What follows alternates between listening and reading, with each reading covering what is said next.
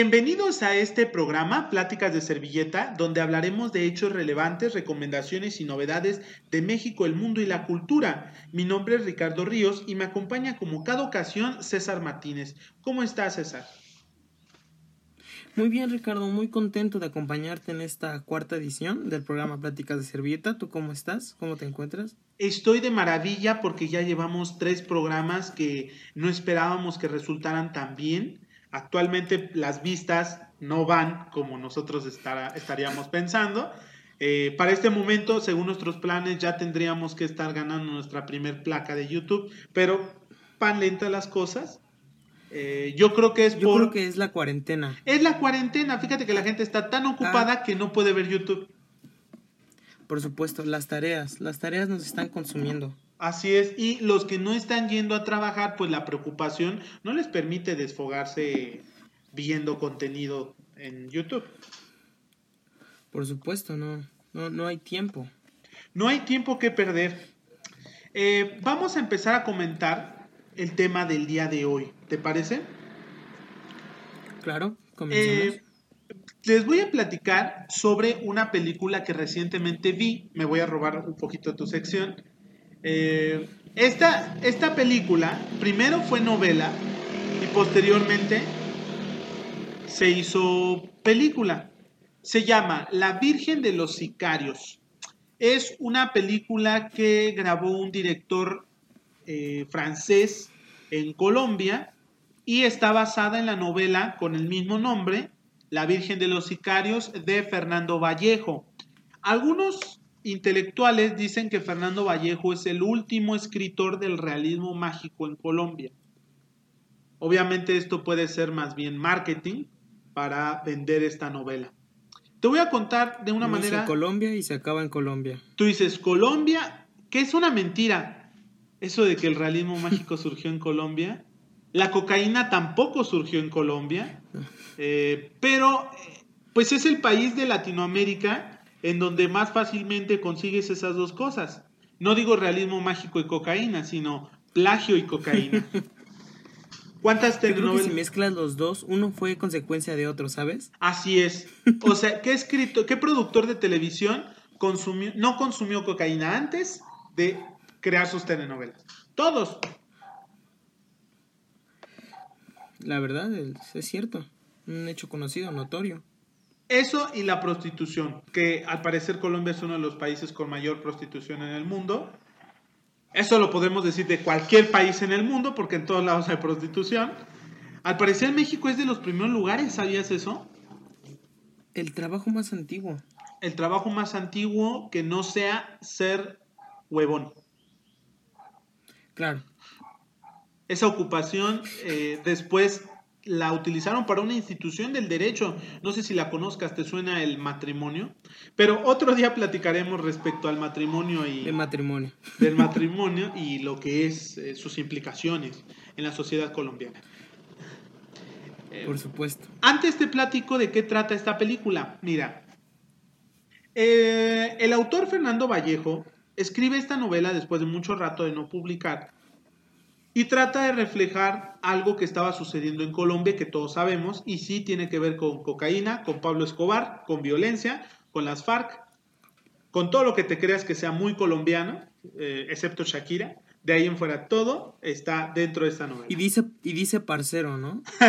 dice parcero para diferenciar que son colombianos y no panas, diferenciando a ecuatorianos y venezolanos. y distinto del güey. Y diferente del güey, que todos sabemos que solamente es de feño. Solo es en la ciudad. Por supuesto. El resto no nos sale. esta palabra, ¿no? Este, no sé si creo, pero creo que es muy característica de Colombia. Eh, corrígeme si no. Gonorrea. Gonorrea, claro que sí. Y de hecho, tiene mucho que ver con lo que dijimos de la prostitución en Colombia. Ven, aquí datos. Todo está unido, todo está unido. No crean que está separado. Todo es uno solo. Colombia es solo un. Es mentira de que sea un mosaico de realidades. Es una sola realidad vista desde muchas partes, pero es solo una. Y Fernando Vallejo. Con P. y empieza con P. Ese coca. Pablo Escobar y la prostitución. Empieza con P. Y, y si les preguntas a algunos, también Álvaro Uribe es parte del problema. Pero todos sabemos que en realidad el problema de Colombia es Venezuela. Ah. Eh, a todos nos dicen eso, todos corremos el riesgo de convertirnos en Venezuela. Y bueno, no sé qué tan mal está Venezuela. En realidad. Es un peligro constante. Lo tienen muy en mente cierto partido político. Cierto partido En México y en todas partes. En todas partes hay un primo estúpido. Un primo este, eh, que come flemas. O sea, en todos lados hay uno. Aquí se llama PAN, en otros lados este, Frente Uribista, este, no sé cómo se llama el de Costa Rica, que también puso un pastor evangélico. Esos evangélicos están muy raros, ¿eh? Están muy raros. Y además, híjole, nunca es pecado, pues ¿cuántos hijos tienen? Pero ahorita no vamos a hablar de evangélicos ni de, ni de drogadictos en rehabilitación, organizados a través de iglesias. Ya sabes el chiste, ¿no?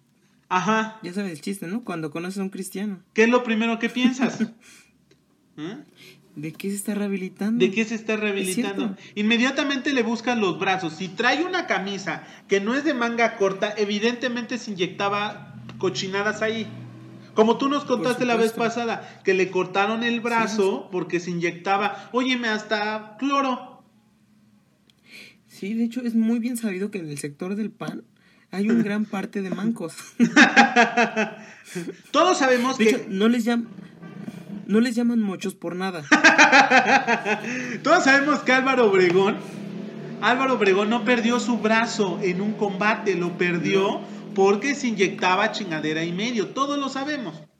Todos lo sabemos. Todo. Es, un secreto a voces, pero la gente lo sabe.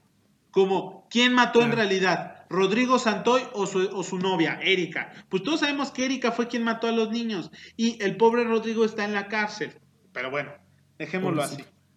Eh, perdón, yo te quería contar algo sobre el cloro antes de pasar a la novela de Fernando Vallejo. Hace rato vi, me estaba diciendo mi hermana, este, el cloro no hay que mezclarlo con otros jabones porque no sé qué, y si lo mezclas con tal cosa, puede liberar un gas y eso te hace daño cuando lo respiras para hacer limpieza y no sé qué. Estaba diciendo mi mamá que obviamente antes de toda esta burbuja de la información, la gente mezclaba las, sustancias como querían. Mi mamá justificando sus adicciones. Eh, y me decía, eh, fíjate que hace mucho tiempo eh, nosotros lavamos el baño con ácido muriático y cloro. Y dice, y era algo que te mareaba y uno decía, ah, pues es normal.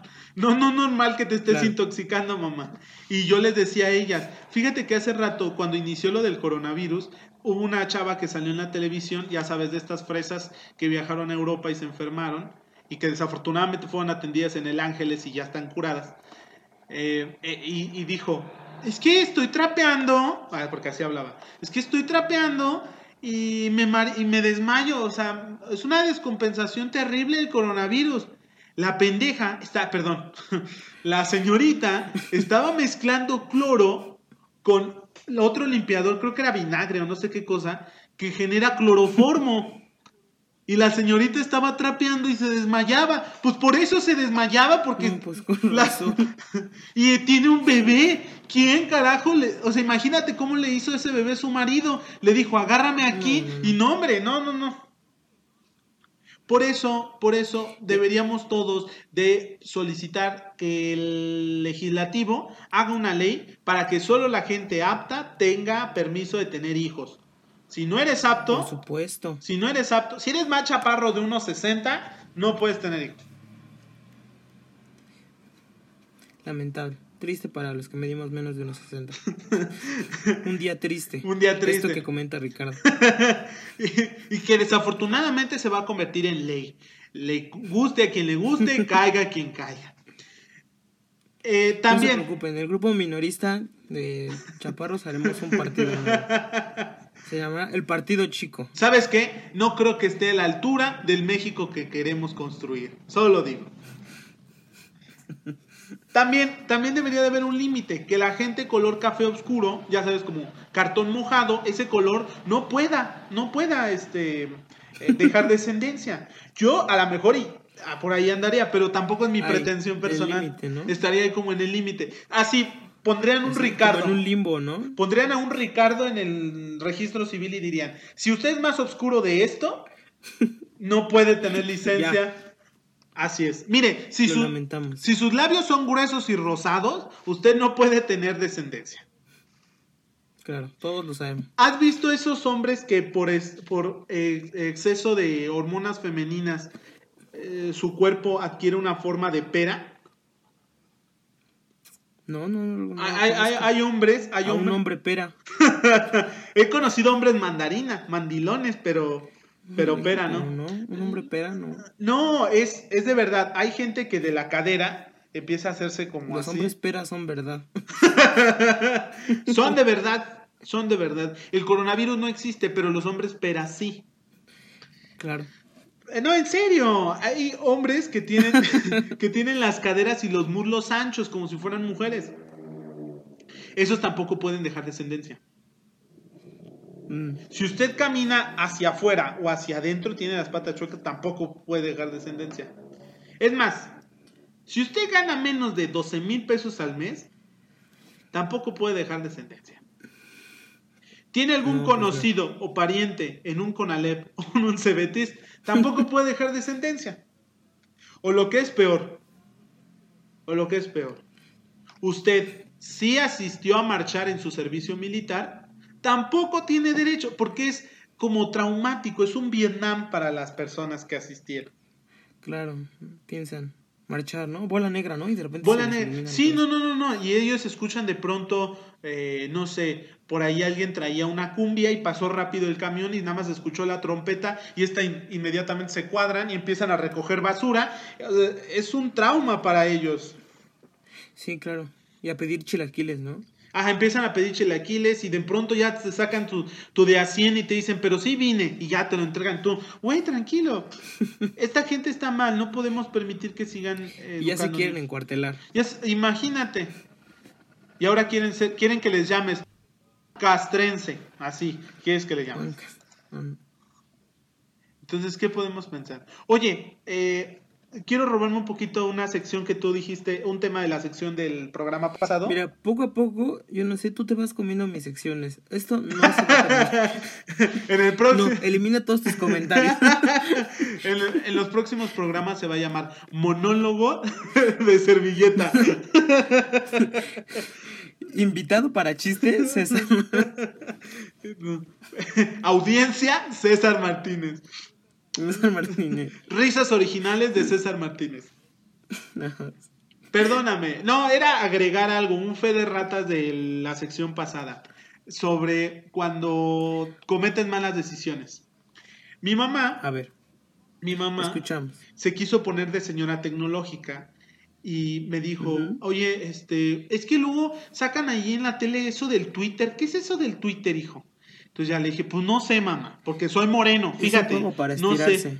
Y yo le dije, no, mamá, es un- tiene círculos de colores. Tú no lo puedes hacer por tu artritis, mamá. Claro, claro.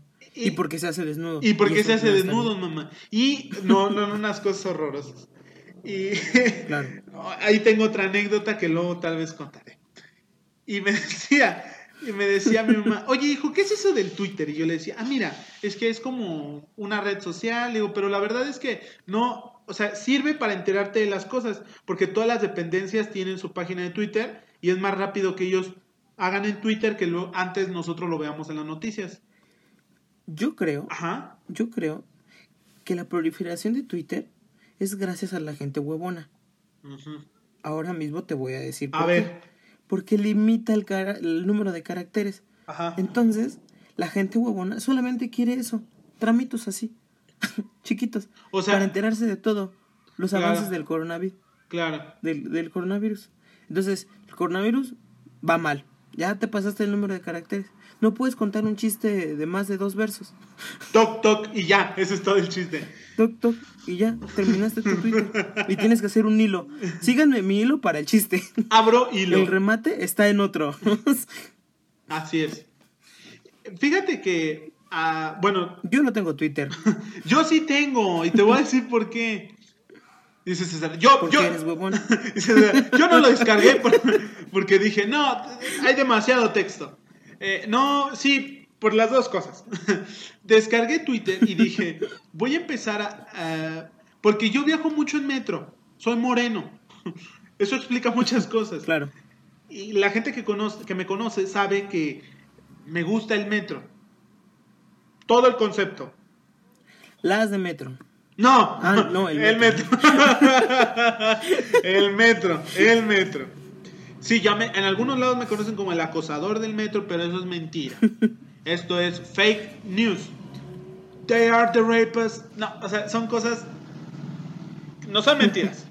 Por ahí tengo una anécdota que también en algún momento contaremos. Hay que hacer un programa sobre el metro. Estaría muy interesante. Historias del metro. Historias del metro. Desde el metro. Y nos detiene un policía. Historias de a metro. y son relatos Por mi eróticos. altura. Espera, espera, le ponemos así, eh, ponemos así relatos del metro y todos creen que son cuestiones sexuales y salen contando enanitos sus, sus historias de vida. La historia detrás del mito, la historia detrás del metro y tú dices, ay cabrón, y es un señor sin piernas, qué mala onda. Te cuenta cómo se cayó y se lastimó. Pero no estaba yo contando eso, César. Estaba contando cómo mi mamá obtuvo su Twitter. Entonces ya le dije, ah, mira, te lo Sí. voy a hacer. Y contaba lo del metro. Que yo descargué Twitter porque a veces en el Twitter ahí ponen cuando alguien se muere. Espérame, ahí ponen el obituario Sí, antes que cualquiera. Y ya, dicen, ah, ahí falla en tal estación. Entonces yo ando actualizado, actualizado todo el tiempo. ¿Sí? Así, así. Twitter, Twitter, vamos. Vámonos. Necesito un, un renglón y saber la información concisa, rápido. Vamos, así. ¿Mm? Twitter, hashtag ya. Listo. Órale. Esta del metro. no. Listo. Me bajo en Juárez, me suben. Así ando yo. Yo ando rápido, rápido, rápido. Como checador de camiones. Le llevo 5 a la 32 y ahí vámonos, rápido, rápido, Ay, rápido, rápido. Eh, Mm, No, que 10 a la 29, ya estás. ya Vámonos. estás, vámonos, ¿eh? Y hasta, y si vamos lento. Pero, pero la 23 lleva 10. No, hombre, y entonces ahí se hace un desajuste eh, espacial y temporal y que solamente se resuelve de una forma. Tú crees que son Claro. casualidades, pero no. En ese momento alguien jala la palanca ¡pur! y nos detenemos. Un enfrenón violento. Lesionados, gente. No, y llegamos tarde. De cualquier forma llegamos tarde. Hmm. Luego contaré una anécdota de cómo, cómo terminé llegando muy tarde a la universidad porque me quedé dormido en el, en el tren. Estaba yo, estaba yo. Estaba yo contando. Es, perdón, los acabo de spoilear, despertó y en realidad no estaba. Era una pesadilla, nunca llegó a la universidad. Eh, no estoy inscrito en la universidad. Eh, soy moreno, es que eso eso explica muchas cosas. Claro. Eh, bueno, a ver, regreso. Entonces, por la utilidad del metro, yo descargué Twitter y le dije a mi mamá, mira, así te sirve porque estás este, rápido sabiendo qué es lo que está pasando. Entonces me dijo, Claro. eh, bueno, está bien, dijo, a ver, descárgame el Twitter. Y ya le puse Twitter. Y luego me dijo, este, oye hijo, he estado viendo en Facebook muchos esos del TikTok. ¿Qué es el TikTok? Yo le dije, no sé, mamá. Pero vamos a verla. No sé, pero vamos a ver, ah, porque tengo descargada la aplicación. Vamos a ver de qué trata. Y entonces ya nos pusimos a ver TikTok. No, no, no, no. Mi mamá después se descargó Instagram. Después se descargó, este... Bueno, ya te dije que traía el Face. Ahora mi mamá trae también Ajá. Telegram. Trae todo. Mi mamá anda súper tecnológica. Trae- no. Y el otro día estaba en WhatsApp. Yo ayer De hecho, justamente... síganla, ya es una influencer su mamá. Mi mamá, así es como Ter Influencer. Así la pueden encontrar en todas las redes sociales. Y así nos recomienda. Así es. Mi mamá, Se niega. mi mamá 50 mil Quiere que le paguemos. mi mamá, mi mamá de hecho un día dijo, mi hijo tiene un canal de YouTube, pero no le voy a regalar la mención. Así es, mi mamá. Claro, claro. Eh, pero bueno, un beso, mamá. Este es tu regalo del día 10 de mayo. Eh, y bueno, ya Al, nos- al final de esta grabación vamos a hacer un... Vamos a cantar la del, va- la del ratón vaquero. La del que. No, la de. La que siempre cantan, la de. A ti que me diste tu vida, tu amor. Esa vamos a cantar. Ah, también esa. Me encanta esa. Nunca yo bailé. Yo, yo en 10 de mayo nunca bailé. ¿Tú bailaste? No, la del ratón vaquero sí, ¿eh? ¿Sí la bailaste? Sí, es así. O cuando era lo de México, la de México, México. esa. No, yo no hice nada de eso. Es que. Solo yo era la, el punto de la I. Porque era el más obeso, niño. y, el, y el chaparrito, todos se podían cargar. Así. Todos. Claro. De hecho, de hecho, te obligaban a ir, te obligaban a ir vestido de azul y decían que monito, ¿no? Sí. Te decían el que monito. Me presentaban. Este es César. Y daba yo en las duchas. Sí, es que ahorita todavía, ahorita traigo Es, parte es lo que te estoy viendo. No lo saben. Y no, pero es que Claro. estaría horrible que tú te hubieras disfrazado de otra cosa y dijeran que eras que monito. Que te disfraces del de Monster Inc. Claro. azul y te dicen, ¡ay, es que monito! Tú, híjoles. Ay. Uy, no, sí. Sí, sí soy, no, ya dices nada más para que no se burlen tanto. ¡Ay, cómo, cómo atinaste! Pe- perdón, ¿por qué empecé a decir esto? ¿Por qué empezamos a divagar? Por el cloro y esas cosas, ¿no? Eh, Yo digo, ¿no? Todavía, como que mi mamá acaba de trapear y...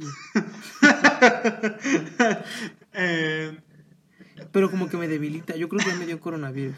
Ay, no, ni me digas, no, ni me digas. ¿No ves que, eso, que son virus y los virus también se transmiten por... así? ¿Por dónde, Ricardo? Haznos el favor a toda la audiencia de explicarnos. Tú, que tanto conoces. ¿Cómo dijiste? ¿Anos? No, yo no estoy hablando. no, a ver. eh, quería hacer un chiste muy tonto. Ya, déjenlo así. Ya, en sus casitas. Regresemos. Regresemos. Entonces estaba yo platicando de el huracán Katrina, ¿no? O algo así. Más o menos. Uno que Este- también arrasó con mucha gente. Uno que también arrasó con mucha gente. Pero creo que te estás equivocando. Esa, esa- esa se le llama conquista española. Ah, claro. Esos españoles han hecho cosas muy terribles, Dios de mi vida. Está, Sí. está Los Héroes del Silencio, que ya es una agresión declarada. Ya. La segunda El es doblaje. el doblaje. No, ah, yo no sabía, Claro. porque seguramente tú sí, que en toda Latinoamérica el doblaje de Los Simpson es el mismo. Es el doblaje mexicano. El bueno. El, el bueno. De hecho, yo he escuchado sinceramente el doblaje gringo. Bueno, no el dobla- doblaje, sino la voz original. El original, ¿no? Bueno, originalmente los dibujos animados no tienen sonido. I'm sorry. Ah. Mm. Sorry, not sorry. Porque no hablan, ¿no? Porque no hablan. No sé, César, pero todos sabemos que no hablan. Ahí está Snoopy. O Mafalda. Pero bueno, es que Mafalda es una niña subversiva. Pero no estábamos hablando de eso, estábamos hablando de el doblaje. Y Es que salió por el twister. Salió por el twister. Dije el doblaje y luego las historias de Ametro. Y dije, pues si es de Ametro, pues se dobla. ¿Estás de acuerdo? Todo tiene sentido. Todo, tiene, todo está conectado, gente, como en el twister. Como en el twister, sí, sí, sí. O, o en el seminario. ¿Mm? Creo que son lugares en donde se fomenta mucho la homosexualidad. Perdón, estoy haciendo ahí Todos los equipos deportivos, creo que hay demasiado contenido homosexual. Este, el ejército, la marina, obviamente, los mariachis, todos sabemos que es súper homosexual. Eh, ¿qué, otra, qué otra cosa? Este, los chambelanes. Yo creo que no. Los chambelanes. ¿Qué? ¿Tú crees que no? Que los mariachis. Oye, los mariachis, favor, mira, No, no lo inviten a fiestas de 15 años, señores. ¿Dónde? Por favor, ¿dónde, tengan mucho cuidado con ese sujeto. ¿de, dónde, ¿de dónde son los mariachis? Los mariachis de Ajá. Jalisco. De Jalisco. ¿Y por qué es famoso Jalisco? ¿Qué exporta a nivel nacional aparte de tequila? Mariachis. Todos sabemos que Guadalajara es la, el Silicon Valley mexicano de la prostitución masculina. Entonces, de Guadalajara para el mundo se exporta. Mira, yo no lo sabía. Es que yo una vez lo leí en la revista Forbes. Ahí, ahí venía, ¿no? Ahí venía, ahí venía. No me acuerdo si era la revista este, Forbes o era otra. Pero sí. Sí. Oye, ¿tú sabías que en alguna ocasión, perdón, perdón, ya me distraje completamente de lo de Colombia, ahorita voy a regresar rapidísimo. Decía, regresaremos. Re- decía yo que hace mucho tiempo, eh, en estos, cuando iniciaba Gloria Trevi, salió un calendario que, des- que se llamaban las jovencitas de, de secundario, no me acuerdo, era, creo que era de prepa, las jovencitas de prepa de México. Y eran, era un calendario en donde venían este, chavitas de 15, 16 años y así la gente los compraba. Y tú dices, bueno, no sé hasta qué punto actualmente nosotros seguiríamos eh, permitiendo que esa clase de cosas eh, se sigan vendiendo. Sí entendemos que eso está mal, ¿no? Sí, claro. No. Todos lo sabemos. Está muy mal esa clase de, de imágenes. Guiño, guiño. No, a ver, Guiño. estábamos diciendo, mira, Ustedes también... no pueden ver, pero detrás de Ricardo hay una, un póster de Maribel Guardia. Oye, pero si Maribel Guardia es algo, es mayor. Tienes que respetar a Maribel Guardia. A todos, a todos Maribel Guardia nos inspira sentimientos de infinito respeto. Por supuesto. ¿Cómo quisiera respetarla? Respetar a su cirujano plástico de cómo ha quedado todo perfectamente bien puesto. Pero yo no estaba diciendo esta clase, yo no estaba diciendo esta clase de guarradas, estaba contando antes sobre lo que estaba pasando en Colombia. Sí. No sé cómo me desvié en el tema tanto y llegamos a empezar a platicar de otras cosas. Estábamos hablando de la Virgen de los Sicarios. Espérame. Ah, Es que para quien no sepa, César tiene un problema. Es que una vez se cayó y entonces se distrae demasiado. Luego se ríe solo. Así es César. sí. Lo lamento. Un- Una disculpa, gente. No volverá a suceder. Eh, La Virgen de los Sicarios. La Virgen de los Sicarios. Hay que hacer un día La sobre... Virgen de los Desviados. Hay que poner un día la de los chuecos. Eh, Hay que poner por ahí una este, Le llaman Simona. la, La Simona. Virgen Simona. la Virgen Simona. ¿Has visto un borrachito, ya sabes, de esos que ya no se caminar? ¿Los ves desde lejos con miopía? Sí, sí, parece The Walking Dead. Sí, claro, ¿no? De hecho, son extras, ¿no? Como esa noticia de que para el Señor de los Anillos o no sé para dónde querían gente fea. Para el señor de qué. De los an- el, eh, sería un excelente nombre para un actor porno que hace fisting. El Señor de los Anillos.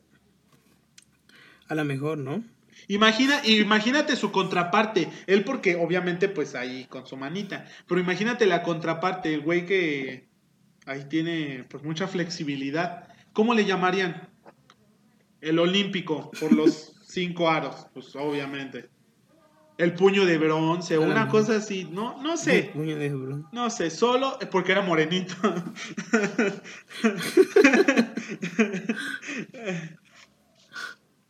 Pero estaba yo hablando de la Virgen de los Sicarios. César, por favor, permíteme platicar de la Virgen Perdón. de los Sicarios. Continuemos. Otra disculpa. Y ya van, ya van bastantes, ¿eh? Pareces gente del pan. Nada más se disculpa. Me gusta. No voy a caer en provocación. Y fíjate que desafortunadamente la gente no te puede ver, pero hoy vienes de azul. Y nada, y todos sabemos que no hay nada más panista, aparte del sexo anal antes del matrimonio, que el color azul. La verdad es que no, gente. es- Les están mintiendo. Yo nunca he visto de azul. Porque siempre estoy desnudo, dice. Porque, porque no me alcanza para lavar ropa. Son túnicas de, de- con las que visten a los niños Dios, así que Sí, ya nada más sí. son metidas. O una funda de almohada directamente. ¿Cómo? Claro. Es una manguita del niño Dios de Zacatecas. La que traigo. No, es, es una cosa así horror. Imagínate, nada más le coses la, la donde cabe la cabeza de su cabeza. Pues sí, eso cabeza. es que el niño es muy grande. Eh, la utilizas de carpa, la utilizas de carpa. Estoy haciendo unos juegos de palabras muy desafortunados. Que, que harán que alguien reporte nuestro canal. Alguien de las dos personas que ven nuestro canal. Estaba yo platicando. Yo lo voy a reportar. por robarte mi sección. Estaba yo platicando de la Virgen de los Sicarios. Quien esté escuchando esto va a decir, por favor, César, déjalo hablar de la Virgen de los Sicarios. Está bien. Bueno, y eso fue... La Virgen te va a perdonar robarte mi sección. Bueno, bueno, eso fue la Virgen de los Sicarios. Ya, pasemos a la siguiente sección. Terminó. Terminó esto. Y así fue como se creó esta película. Vamos a pasar a otra sección. Ay, Ya me enojé, ya no voy a jugar. se cayó el sistema. Se cayó. No, ¿Qué es esto, el 88?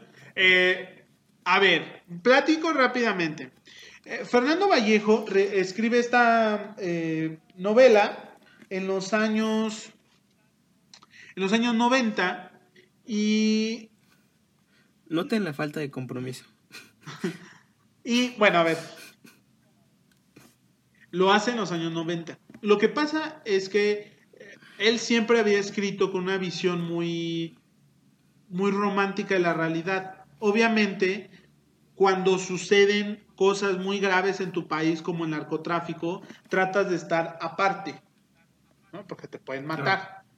Entonces, eh, fue la época de Pablo Escobar, la era dorada, los 80, y cuando Pablo cayó, a inicios de los 90, de hecho él cayó en el 93, creo.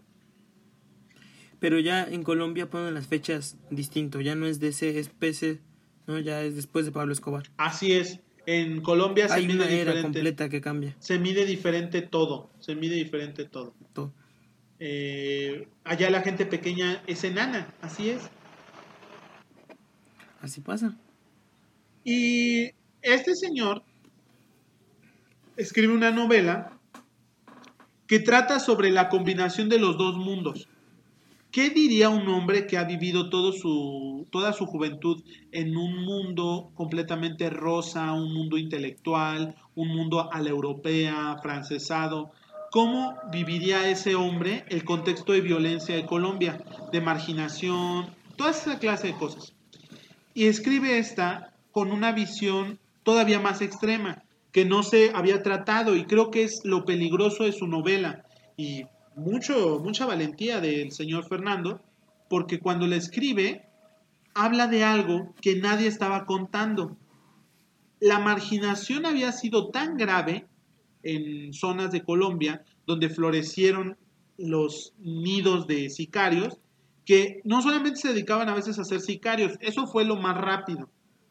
O sea, porque ganabas dinero y, y la emoción de traer una pistola y todas esas cosas. Pero al mismo tiempo estos Es muy muchachos... emocionante. Sí, o sea, supongo que debe de serlo. Te sientes así como importante.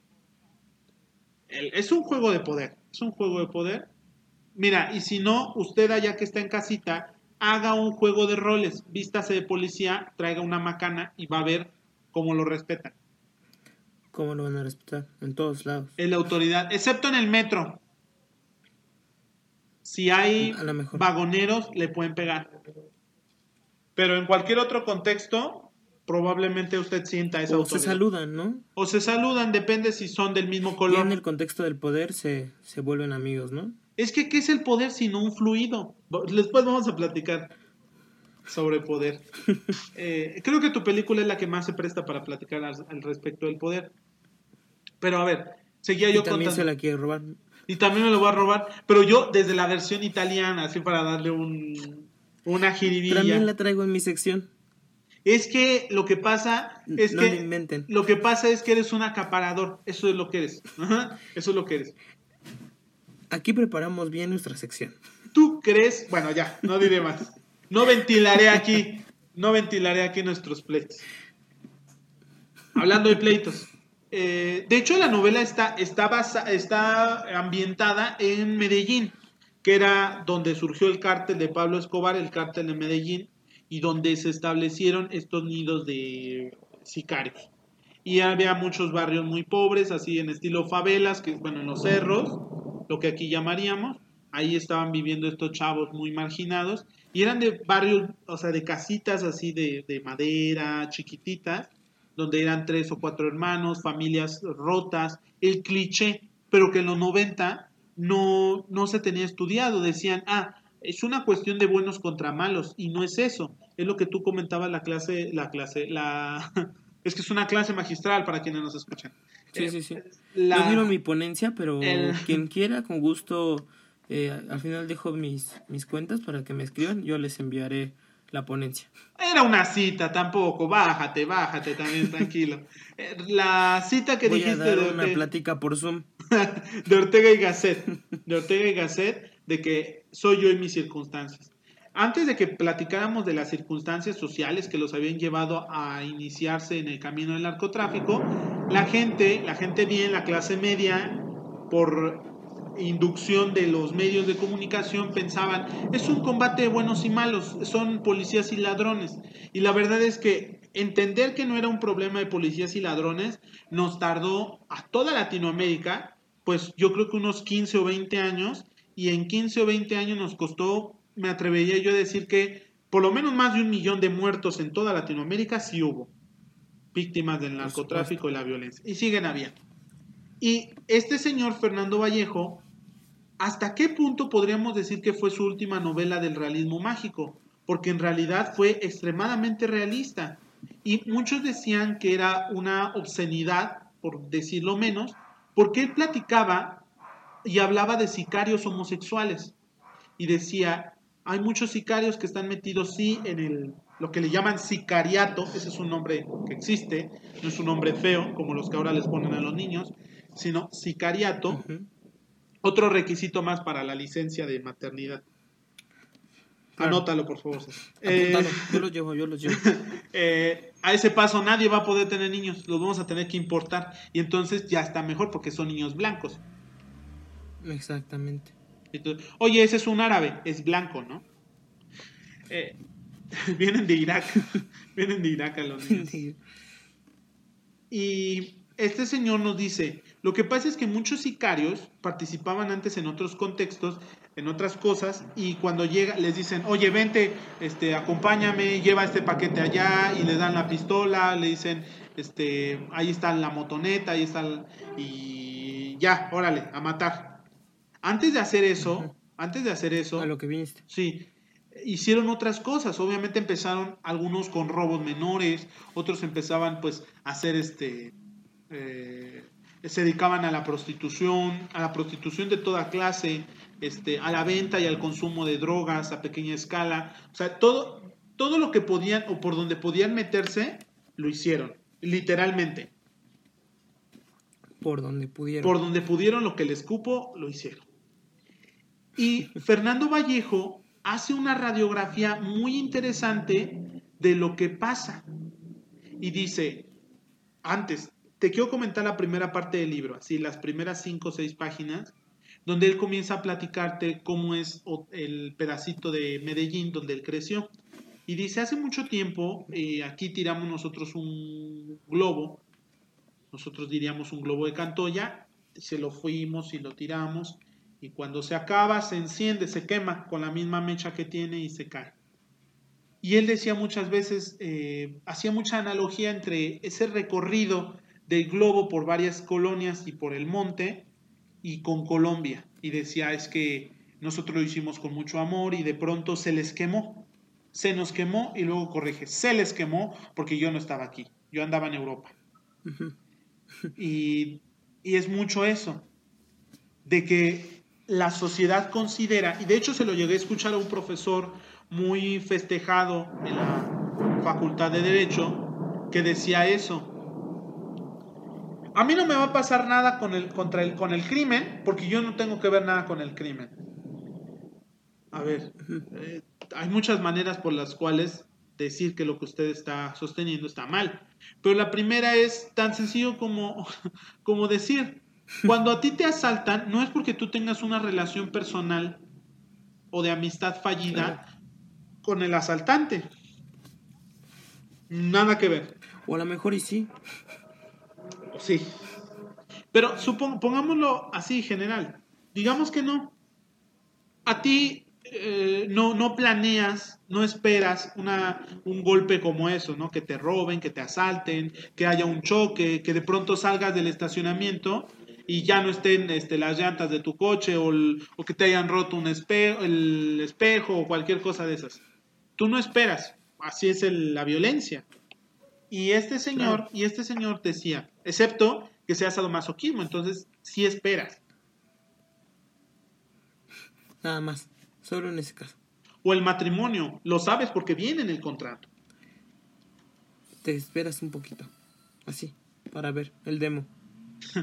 y existe en el, en el texto de Fernando muchos tintes que cuando las lees en los 90, hay que hacer la lectura de los 90, les parecieron sorprendentes. Es decir, este autor está platicando de la prostitución masculina en hombres que nosotros consideramos muy machos, porque es un hombre que trae el arma, que va a matar, es un hombre de droga, es un hombre, es un narcomenudista así que viene en las esquinas, ¿no? Pero él no es un hombre rico. Él no hizo dinero con el narcotráfico, él sobrevivió con lo que vendían. Eso sí no consumían. Y, entonces lo que hacen es eh, tener varias, varias personalidades, ¿no? Porque es obviamente el narcotraficante, bueno, el sicario, así pequeñito, pero cuando se quita esa, sale de trabajar, por decirlo de alguna forma, se convierte en otra persona. Y entonces es un muchacho en otro contexto. Y él justamente pone en tela de juicio esto. Va a parecer muy extraño, pero platicábamos de esto en el desayuno, eh, sobre cómo el sexo es poder. Eh, estábamos comiendo hamburguesas, no tiene que ver nada con una... Con, sí, estábamos hablando de cómo es poder. Y... El poder. El poder. Y la contraposición de la inocencia. El poder convertir una hamburguesa habla mucho de la situación. ¿Has visto esos eh, que pasan en grupos de Facebook que dice, ay, cuando tu hijo de tres años platica contigo sobre Picasso, sabes que las cosas están siendo, las están haciendo bien. Y tú, por favor, yo he visto a ese niño beber agua del piso. por favor, no me mientan. Pero, este, así, así son las pláticas en mi familia. No quiero sonar eh, muy, muy presuntuoso o de que sea muy intelectual. No, no, por supuesto que no. Sino que a veces de cosas muy comunes, transitas con una pequeña raya así de, ah, el sexo es poder. Y ya seguimos platicando de la telenovela. Y así pasa, es una mezcolanza. Claro. Pero estábamos contando de que el sexo era poder. Y te decía yo que este Fernando Vallejo lo utiliza justamente para hacer el hilo conductor de la contraposición de cosas completamente contrarias. Ni siquiera poquito, no, radicalmente diferentes. Por ejemplo, todos creen que matar, o todos sabemos que matar es, yo creo, la principal violación contra la naturaleza, si no es que una de las únicas. Interrumpir la vida que existe es un delito grave en, contra la naturaleza y creo que es el primer delito que se castiga en cualquier parte. Entonces, matar es una cosa seria y es una cosa de hombres por toda la fetichización de la violencia. Por supuesto. Y el hecho de que lo, lo, estén haciendo chavitos de 13, 14, 15 años nos pone en contraposición. Ellos que inician su proceso de crecimiento, que aún no tienen la noción, porque la abstracción se desarrolla unos años después, de lo que es la vida como concepto, están matando a las personas. Y eso les va a impedir no solamente a ellos, eh, en lo personal, sino, sino como, como herramienta. Es decir, si tú generas un ejército de 10, 8, 20 chavitos que matan y no entienden el significado de la muerte y la vida, son soldados perfectos porque no temen a morir y no temen matar. En segundo, es la contraposición de los sentimientos románticos la amistad, el amor, el amor filial, contra las aspiraciones materiales. Y se nota mucho, se ve mucho. Hace ratito, por ejemplo, eh, que te platicaba esto de Rodrigo Santoy, que lo vi en la mañana, ganó un amparo. Sí, sí, sí. Pero se interrumpió su ¿Mm? proceso por el por la cuarentena. Por la cuarentena. La cuarentena le arruinó sus planes a Rodrigo Santoy a Marco Cortés, a eh, Evo Morales. a la CIA en Venezuela. Al parecer el único beneficiado acá va a ser Andrés Manuel. Ah, el único, eh, desafortunadamente, no diré ningún comentario contra el presidente de la República, pero seguiré hablando mal de Pablo Escobar porque hay gente que, a la que hay que respetar. Claro. Y verdaderos criminales. Platicaremos de Pablo Escobar. y decía yo de Pablo Escobar que, o sea, no sé, porque no estoy empapado, creo que como hubo un boom ahí en las en la cultura del narco, que empezaron a hacer muchas series y películas al respecto. No, no me quise empapar en ese momento, no me dejé llevar, aunque sí probé, sí vi algunas películas, bueno, series. O sea, empecé a ver algunos capítulos, pero ya después de un rato, como que la trama es la misma. Ni siquiera es una trama policial bien desarrollada. No quiero tampoco platicar sobre las tramas policiales, hay que hacer otro capítulo sobre eso. Y ya salieron tres temporadas. Y Sí, ya. Y, Ahora, mismo las grabamos. Ahorita, ahorita pues nada más vamos al baño y ya. Usted escuchando este programa se va a dar cuenta que todo el tiempo estamos en cuarentena. Te das cuenta que por la narración de Fernando, el Pablo Escobar ya había muerto. Entonces toda la estructura de sus sicarios ahora estaban luchando por los espacios nuevos que iba a haber. Si el cártel de Medellín cambió de jefes, y ahora el poder, quién sabe quién, dónde estaba, y entonces allá estaban consiguiendo sus propios sicarios. Y los sicarios de bandas rivales que estaban en Medellín se estaban matando entre ellas cuando no se habían cambiado de bando, literalmente. Y entonces Fernando empieza a platicarnos de cómo conoce a su joven amante. Decía yo que la, la juxtaposición de elementos era la violencia por un lado y el otro el significado de la vida o la inocencia de la juventud y los sentimientos románticos de amistad, amor y amor filial contra las aspiraciones materiales. Y todo eso en gente muy joven, que es como el grado superlativo de la perversión. Y platicábamos, por eso todos los monstruos quieren devorar niños. Un día hay que platicar sobre eso. Y del caso Marcel Maciel. Eh, este señor Fernando escribe y dice que en alguna ocasión él, obviamente como de clase media alta, conoció a un amigo que se llamaba, este, no me acuerdo su nombre, pero era el que tenía un burdel, el que tenía un burdel. Y entonces en su burdel, el burdel, ajá, don burdel. Y entonces eh, el señor, el señor burdel tenía en su casa de citas o burdel a unos, también tenía chavitos. Y a veces tenía chavitos de la calle porque ellos le vendían droga para sus clientes ahí en la casa, pero también tenía chavitos que trabajaban ahí, a veces, pues lo que pudieran sacar. Negocio redondo, ¿no? Era un negocio para todos. Ahí todos, todos se llevaban su regalito. Eran los chambitas. Los chambitas, así.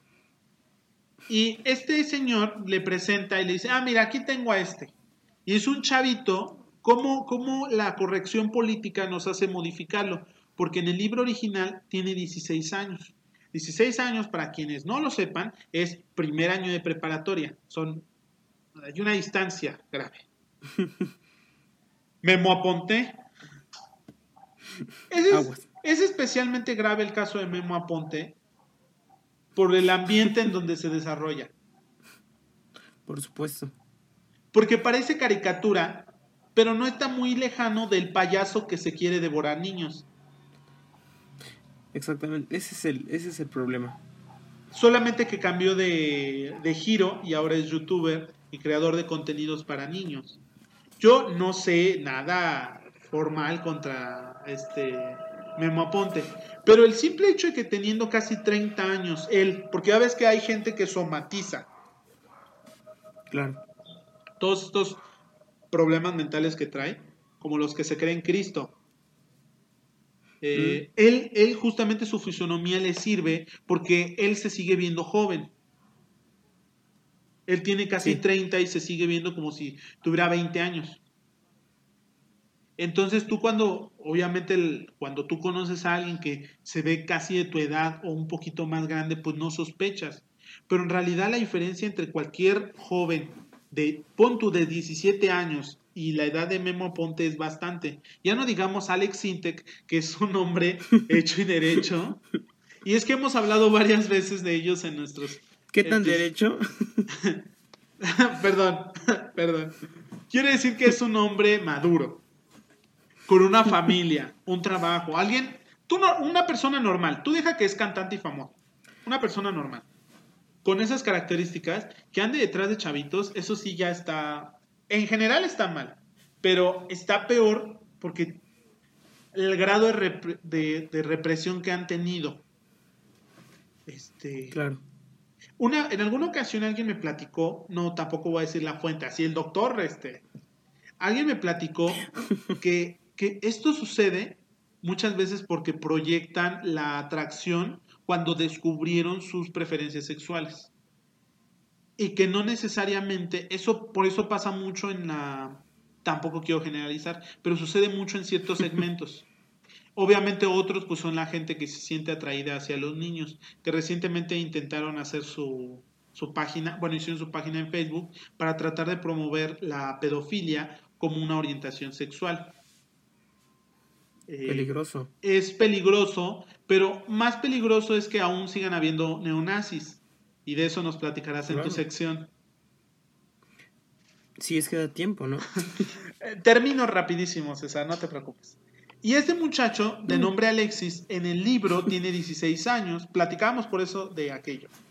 Eh, es que la gente que nos escucha a lo mejor no va a entender por qué platico yo estas cosas, pero es que recientemente yo tengo un pasatiempo que es la escritura y me dediqué un rato a escribir respecto a una novela donde eh, que me inspiró por la película de Obediencia Perfecta, donde hay una, hay una proyección de los sentimientos de amor en un niño que ha sido recluido por un cura, que en este caso es Marcial Maciel, bueno, su representación, Ángel de la Cruz en la película. Y justamente para no cometer o caer en, fetiches, eh, me puse a investigar algunas cosas y me llamó la atención porque a partir de ahí empiezas a notar en, muchas, en muchos lados cómo existe esta clase de cultura. Tan sencillo como lo de la canción de 17 años de Los Ángeles Azules. Que toda la canta. Ya comentamos que si está en cumbia, no importa. Ah, sí, que si está en cumbia no es, no es punible. no. no. es punible, así viene en el Código Penal. Pero está mal. Y algunos le han llamado la cultura de la pedofilia. De hecho, eh, los grupos, los círculos feministas platican mucho sobre la cultura de la pedofilia porque las niñas son obviamente quienes están expuestas. Y yo me atrevería a decir que en este caso los niños son todavía más vulnerables, porque nadie espera que los niños sean abusados. Claro. Entonces, eh, y obviamente, fíjate, lo peor es que un día platicaremos sobre todo esto, sobre las señales y los niños abusados, o lo que decían de Lolita. Este no es un tema nuevo. Y decían, lo que pasa es que en Lolita, obviamente, y también en la película del tío Robert, la de OK, esto está ok o algo así, en donde él platica que se inspiró en Lolita, y platica un poco de su vida y tal. Y al final de cuentas es arte. Yo te encuentro ahí un debate muy interesante, César. Si se representan eh, problemáticas sociales o antivalores y hacemos arte de ello, estamos haciéndoles promoción o estamos ejerciendo nuestra eh, libertad de expresión. Hay muchas cosas que platicar al respecto de esta cultura. Y este justamente... Este será un tema ¿no? Y que podremos tocar en la sección. Podremos platicar en otras secciones. En donde poco a poco se van robando fragmentos, ¿no? perdóname, perdóname. Y déjame terminar. no, no, no. te dejo terminar mi sección. Concluyo rapidísimo contigo. Entonces, hasta luego, César. Eh, entonces se lo presentan en un, en un burdel. Dicen, mira, ese es el muchacho, llévatelo al cuarto de las mariposas, obviamente referencia a Gabriel García Márquez, que era el cuarto de las mariposas, pues un cuarto común y corriente, ¿no? Donde, donde además él justamente nunca hace descripciones sexuales, simplemente dice, entraron y no les voy a contar más para no caer en perversión o en obscenidad. Tú sabes lo que pasa. Y cuando salen, y cuando salen, se lo lleva. Y le dice, mañana vamos volando. Mañana, porque son mariposas. Ajá. Ese es el nivel de cultura en este programa. Claro que sí. Así es. Eh, y salieron. Yo conozco a muchos amigos que en lugar de mariposas son... Que salieron igual de ahí. que salieron igual de ahí. Que, que son avispas de carne. Así son. es más, creo que se les conoce como avispas asesinas come maciza. Así se les llama. No me estoy inventando el nombre. Mm. Otro paréntesis gigante. ¿Viste esta... Mm, obviamente viste la noticia de las avispas gigantes. Y me dijo mi mamá, ay, es que esa cosa la crearon en el laboratorio, ya sabes, señoras. Las inventaron, las inventaron ahí los... Las inventaron. Dije, no, mamá, estas cosas siempre han existido. Siempre han existido. Y le dije yo, entonces cuando te muestre a los murciélagos de 50 centímetros, me vas a decir que no existen. Y mi mamá, ¿los qué? Hay murciélagos gigantes. Y yo le dije, hay murciélagos que llegan a medir más de un metro. Y me dijo mi mamá, ¿cómo? Batman. Me dice mi mamá. Este, y mi mamá me lo dijo muy lindo después. A ver, enséñame ese vampiro. no, no es vampiro, mamá. Es un murciélago. No lo digas en público, por favor. Eh, para los que no lo saben, o sí lo saben, eh, allá en, en Filipinas. ¿Australia? En Filipinas, ah. casi. Casi. Casi así. Sí, pero tu racismo dijiste, todos son asiáticos, órale. Claro. Y tú bien sabes que Australia es otro continente. Solo ahí. Sí, sí, sí, el continente australiano. Oceanía, pero ahí vamos. Y tú, claro que no. Esa es una marca de ropa deportiva. bueno, a ver, estaba yo diciendo, ¿tú sabías que Nike y Puma, ¿no? Sí son las que son son eran la misma? ¿Qué? ¿Era la misma marca? No, no recuerdo. ¿No sabías eso? O a lo mejor no es no estoy yo diciendo la marca la marca correcta. Creo que sí son esas dos, si no, pues habrá alguien que nos desmienta, que eran de la misma compañía justamente en la época de los nazis, que tú traes ese tema, ¿verdad? ¿En la que? Ah. Decía rapidísimo. Y le decía, bueno, pues hay unos, y ya le enseñó las imágenes, y yo me quedé corto, al parecer estos llegan a medir así extendidas sus alitas, metro y medio. Y así los ves y te dan un terror horrible. Le digo, pues estos existen. dice mi mamá, ¿y también van a venir? Y yo, pues no sé qué nos depare octubre, mamá. También. no sé qué nos depare octubre. Pero lo que sí sé es que en septiembre va a temblar. Solo guarden esta, guarden esta grabación. Sepan que, no, que en septiembre va a temblar. No, este video va a ser editado hasta septiembre. Hasta ese día. eh, ya, regreso. Entonces se lo lleva, se lo lleva y entonces este, conviven ahí en algunas cosas, platican sobre la idiosincrasia que ha ido cambiando de los, de los colombianos, la indiferencia con la que viven, este, que vean que en la esquina matan a alguien, toda esa clase de cosas las viven muy rápido. Y entonces este señor que llega a Colombia con la intención de morirse, ve tanta muerte y dice, no, sabes qué, ya no me quiero morir. Entonces agarra, a, le dice a Alexis, vámonos, vámonos de, de Medellín. Y justamente lo que decías, Alexis ha desarrollado un profundo amor hacia este señor. Así lo voy a dejar. No platicaremos de ello. Y lo que te decía, cómo se contrasta. Para evitar perversidades. Para evitar perversidades. Para eh, la contrastación entre los valores ideales y las pretensiones materiales. Y este muchacho lo que decía era, sí, vámonos, pero hay que comprarle una lavadora a mi mamá y hay que comprarle un refrigerador. Son sus aspiraciones. Si no regresas con eso para tu mamá, entonces, pues no, eres un mal hijo, la verdad. Es que, como tú sabes, iba, iba a ser 10 de mayo. Y no hay nada que haga más felices a las mamás que les regales un instrumento de labores domésticas. Por supuesto. ¿Mm? Todos lo sabemos. Pero él no lo hacía por eso, sino por su condición de miseria. De regalar algo que no habían podido tener. Ah, y eso te habla mucho de... No, no pudo pensar en un vestido, no. Digo, no sé. No sé. Un buen comedor, una sala bonita, ¿no? Pues una eh, lavadora y no sé. Perdóname. Creo que estaba claro para quién era el regalo, ¿no? Y él no vivía ahí, además. Pero bueno, no, no Ah. voy a decir más. No, no voy a entrar. No, voy, nada. no voy a caer en tus provocaciones, César. Solo quiero que sepas. No voy a caer en tus provocaciones. El punto, el punto es que eh, van por ahí ya después de haber comprado el refrigerador y lo que les pidió para su mamá.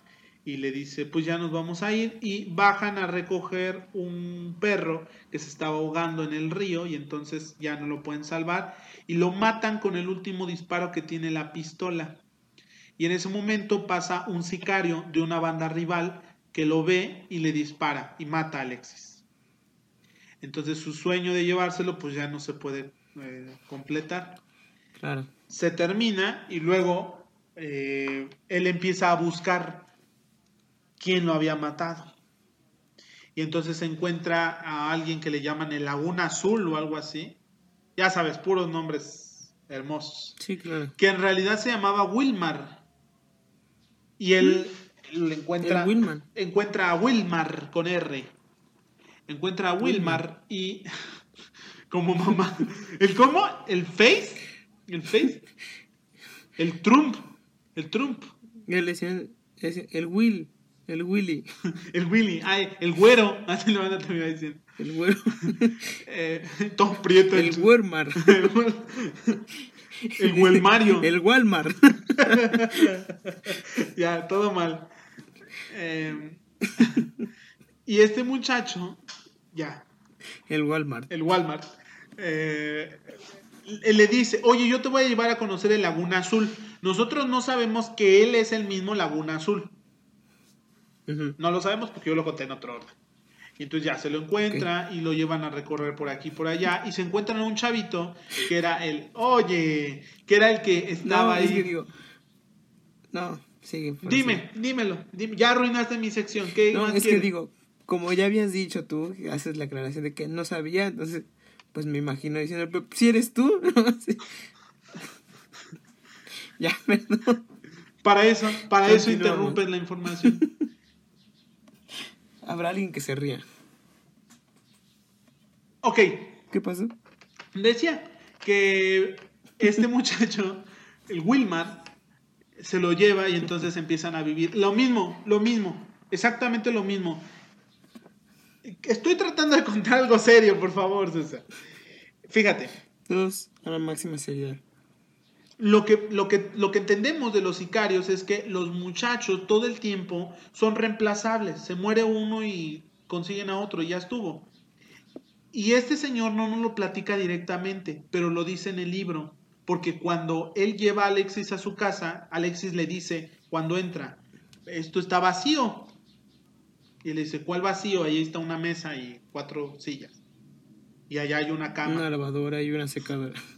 Y, le bueno, ya está. Y le, le dice el niño, Alexis, porque Alexis era un niño, le dice, eh, ¿por, qué, por qué no tienes una, un tocadisco? ¿No tienes una casetera? No hay nada en que escuchar ruido y no, pues no. Y ya. El siguiente es cuando Wilmar es llevado a su casa. O sea, el, este, el poeta, Fernando, se lo lleva a su casa después de que mataron a Alexis y que andaba buscando el Laguna Azul, que él no sabe que es el Wilmar. Entonces se lo llevan, se lo lleva a su casa. Y ahí en su casa, lo primero que dice este muchacho cuando entra es, esto está vacío. Y él responde exactamente lo mismo. Ahí hay una mesa y cuatro sillas. Y le dice, allá en el fondo hay una cama, una lavadora y una secadora. Y le dice, eh, él, ¿y tú no tienes una casetera o un tocadiscos? Lo que este señor nos qu- quiere mostrar en esto es cómo son reemplazables y es lo mismo con uno y con otro. Exactamente lo Claro. mismo. Pero la contrastación de eso, de que ellos eran superficiales, desechables, pero de que el sentimiento era permanente.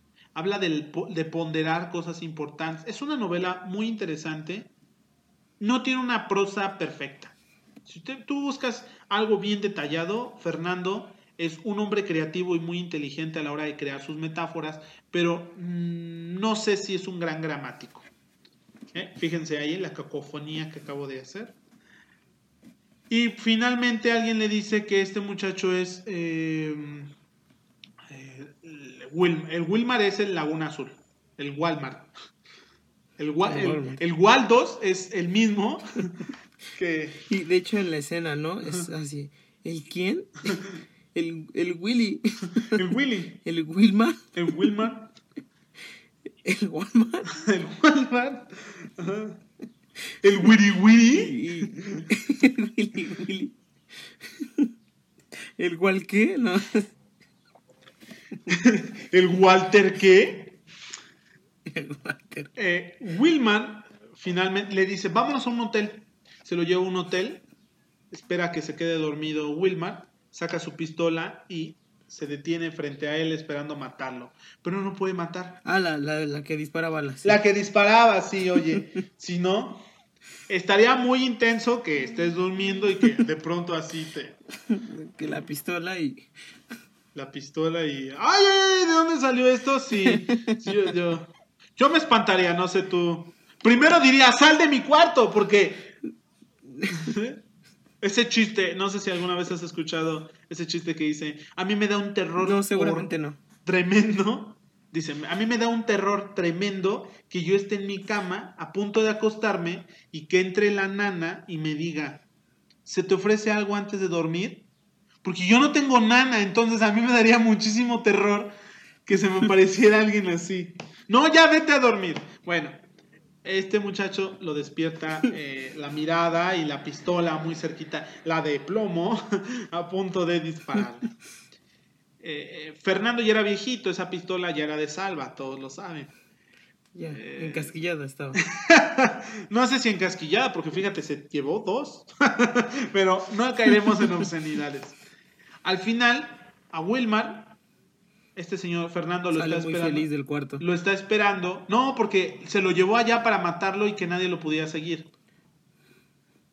Ah, sí lo mató. No lo mató, se arrepintió Ah. y lo perdonó y le dijo Ah. que sabía que él fue quien mató a Alexis. Y entonces ya se Ah, con- qué bueno que se salvar el Walmart. dice, no, no se salvó porque Ah, está este señor Fernando en su casa esperando a que regrese Wilmar otro día y le llaman por teléfono y le dicen, eh, tenemos un cuerpo, Wilmar, que hay que reconocerlo. Y él, pero se llamaba Waldos. Bueno, sí, ¿no? Toda la familia Horrera asistió toda la familia funeral. Ahí podías ver al pequeño Pritchos llorando. Ahí podías ver. Mamá lucha. Era su mamá, ¿eh? Era mamá lucha, así es. Por eso quería una lavadora Whirlpool. Porque dicen la marca, querían una lavadora Whirlpool. Whirlpool, patrocínanos. Yo también necesito una lavadora. Se descompuso la de mi casa, pero no quiero polemizar al respecto. Eh, Ya buscando el patrocinador a todo lo que da. sí.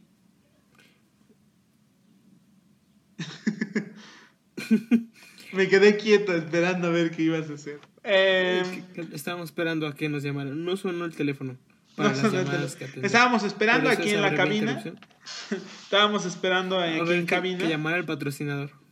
Nosotros lo haremos, pero más tarde. Lo haremos más tarde. Lo lamentamos. Un triste día. Bueno, César, esa fue mi sección. ¿Qué te pareció? Este fue tu capítulo más bien, ¿no? Pues perdón, pues perdón si lo disfruté. No. Yo, yo también escuché hablar contigo. Claro. Yo igual, yo igual. Bueno, Una eh, muy interesante. Muy interesante monólogo. eh, el este la verdad. Una historia que nos deja sin duda alguna conmovidos, ¿no? mira, la verdad, Salvo mira, sus la, críticas. Mira, la verdad, yo creo que estoy en la cumbre de mi carrera en los medios. Y creo que si no te gusta, puedes ir a ver qué otro podcast te recibe. No, no es cierto. Eh, César, no. Eh, Ya, miren, se, se terminó. Miren, eh, César en estos momentos se ha tenido que salir por- de la cabina, está muy indispuesto Y bueno, vamos a intentar recuperar a César en la línea. Y yo voy a intentar recuperar los derechos del nombre. Eh, eh, para, para que continuemos. Un, gol- para un que, golpe de estado. para que continúe este programa en su segunda parte. ¿Qué te parece si es lo que te iba a proponer que grabáramos una segunda parte? Porque este tema me parece que da mucho de qué hablar. Sí, porque justamente creo que con tu necesidad Y permanente. no, no, no porque te haya robado el tiempo, sino porque es muy bueno el, el, el tema. Si dura 20 minutos es porque a lo mejor no, no se pudo conectar las ideas, pero la verdad es que el tema da mucho de qué hablar. Bueno, está bien. Entonces, hasta ahí lo vamos a dejar. Vamos a hacer una pequeña pausa para que usted, querida ama de casa, que sabemos que nos escucha, para ti, enano, parapléjico y mudo, eh, sabemos, Aquí. usted, La audiencia es amplia. la amplísima audiencia, César se está refiriendo a la gente gorda, eh, nos puedan seguir sintonizando, como si tuvieran desde una radio. Eh, nos pueden seguir viendo en YouTube, de, a ver qué día César quiere subirlo a Spotify. Eh, Algún día, algún día, señores. estaremos por ahí también. Mientras tanto, pues recomiéndenos, vayan a tomarse un vasito de agua al baño para seguir con la siguiente parte que probablemente sea para seguir con la siguiente parte. Fíjate, qué belleza del español. Para que regresemos Así en la segunda parte eh, y César nos platique en sus eh, 25 minutos Eh, es- su película de pura, de pura calidad, se los aseguro, gente. De pura calidad. de pura calidad, dice aquí nuestro pequeño amigo. Así es. Bueno, eh, nos vemos en un ratito. Bueno, hasta pronto.